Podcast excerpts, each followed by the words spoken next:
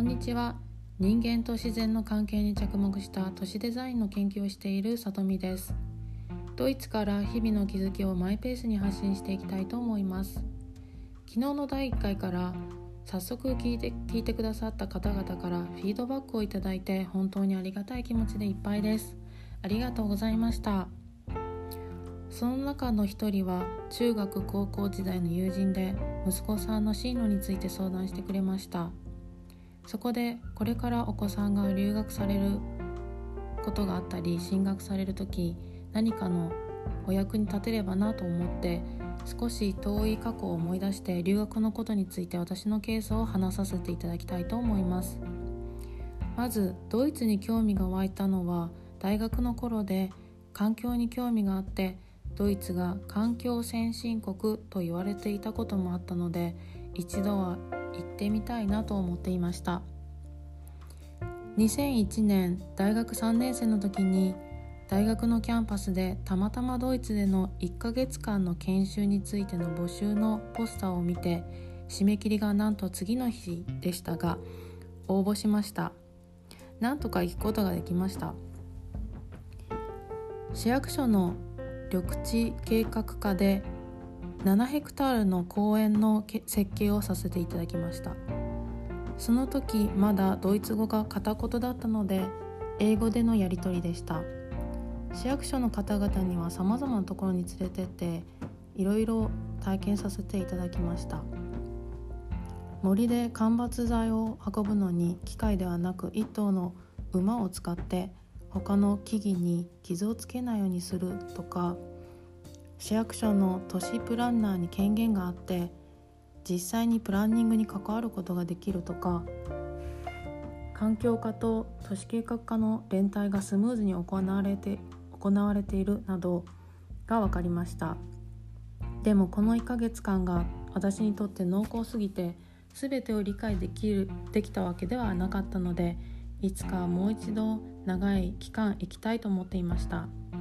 大学の学部では建築を専攻してそのまま留学する道もあったのですが都市計画を勉強するために大学院に進学することにしました。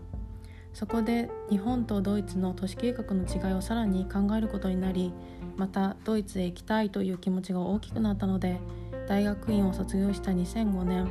にドイツ語を勉強して親の建築設計事務所のアシスタントをしながら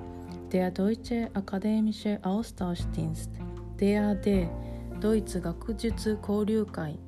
の奨学金を応募しました。デアデ奨学金はドイツの国費で給付型で返済する必要がなくとてもありがたい経済的バックアップです。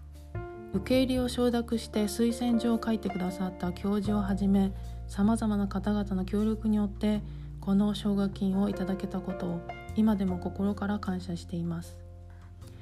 ドイツ以外の国の状況は把握していませんが興味のある国の留学情報を早めに入手するのが重要になってきます。奨学金がいただけるか否かのお返事が来るのは結構時間を有しましたので結果によってはどうするかを早めに決めた方が良いと思います。ドイツ語は大学の時に第二外国語として授業を受けたのですがその時に使われていた教科書がプラスよりもマイナスだらけで特にドイツ語の下にカタカナで発音もどきが書かれていたのでこれは失礼ながらマイナスどころか害だと思いました。大学院を卒業した後の1年間は先ほども言いましたが親の事務所のアシスタントをしながらドイツ語の授業を東京の青山のゲーテインスティテュートで受けていました。その時期に母とふらりと訪れた六本木シリーズヒルズの別館で三宅一生さんがサイン会をされていたので並んでサインをもらいました。すごく優しく声をかけてくださり「今は何してるの?」と聞いてくださりました。ドイツ語を勉強してドイツ留学の準備をしています。と答えると言葉は生きるためのツールですからね。とおっしゃいました。パリとニューヨークでファッション界の第一線で活躍されていた方の言葉は響きました。言語はツールだからもちろん内容が伴っていないといけないけれどツールとして使いこなすことはその土地で生きるのに必要だということだと解釈しています。まだまだ自分のドイツ語に自信があるわけではないのですが自分の研究をドイツ語で書いた博士論文をまとめ上げるのが今の私の目下のチャレンジです。お聞きくださりありがとうございました。ではまた。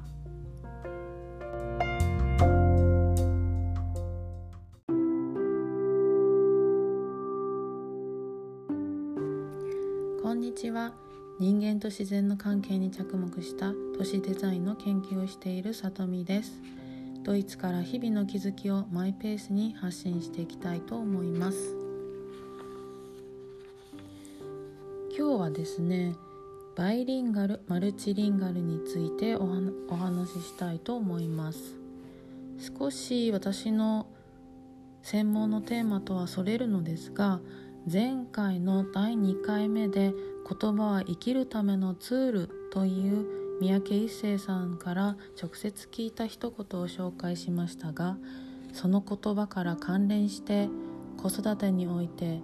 母国語を継承するという視点についてお話ししたいと思います。私私事ですが私たちには6歳と2歳になったばかりの子供たちがいます。夫はイギリスとドイツのハーフ。私は日本人。家族でドイツに在住しているので社会的環境はほぼドイツ語のみ。夫は子供たちと英語で会話。私は子供たちと日本語で会話というのを家の中でも外でもできるだけ一貫しています。私と夫は出会ったのもドイツの大学でだったので会話はほぼドイツ語のみです。私は言語学者ではなく詳しいことは分かりませんが今のところ2人とも3カ国語を同時並行でレベルアップしているところです。でもいずれはドイツ語が一番強い言葉になってくるのかなと思っています。当たり前のことですが赤ちゃんから言葉を学んでいくのは耳で聞いて口の動きを見て発音の真似をするということから始まります。微妙な違いに敏感なのか夫と話す単語の発音は British English。私と話すカタカナの名前は日本語の発音でしっかり区別をしていました。前回にお話しした大学のドイツ語の教科書がドイツ語の下にカタカナで発音もどきが書いてあってマイナスだったと話しましたがそのような教材を使う限りコミュニケーションとしての語学能力はついていかないのだと思いました。別に大学のダメ出しをしたかったわけではなく私が通っていた大学は私私立でお金がたくさんあるのか前回話した1ヶ月のドイツ研修を含めいろいろなプログラムがあってやる気さえあればいろいろな体験ができる素晴らしい大学でした。建築学専攻でしたが大学受験では得意な教科の点数を2倍にできるようになっていて私は英語教育に力を入れた教科書には英語のみしか載っていないネイティブなカナダ人の先生も常時されている中学高校に通っていたので得意な教科は英語にしました。少し話がそれてしまいましたが大学1年生の時に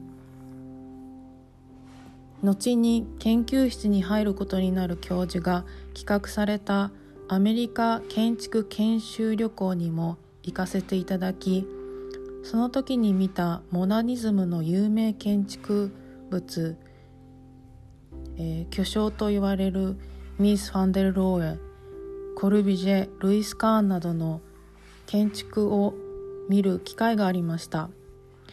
ニューヨークのワールドトレードセンターが襲撃される1年前の2000年だったので実際に見たものがこんなことになってしまうなんて驚きでした。モダニズム建築家がドイツナチスの時代にアメリカへ亡命したのは言うまでもありませんがドイツにご縁があるとはその時は思ってもいませんでした。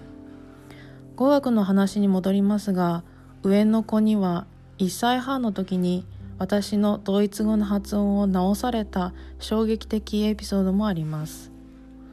でもバイリンガルマルチリンガルはそんなに簡単なことではありません。親とこの二人三脚で少しずつレベルアップしていくしかありません。今年の夏やっと家族で日本に一時帰国ができて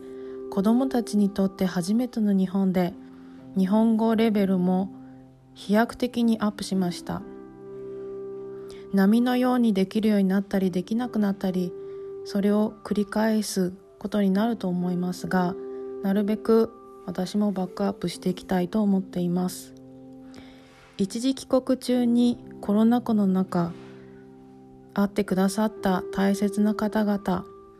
先生方友達親戚の皆さんに心から感謝しています。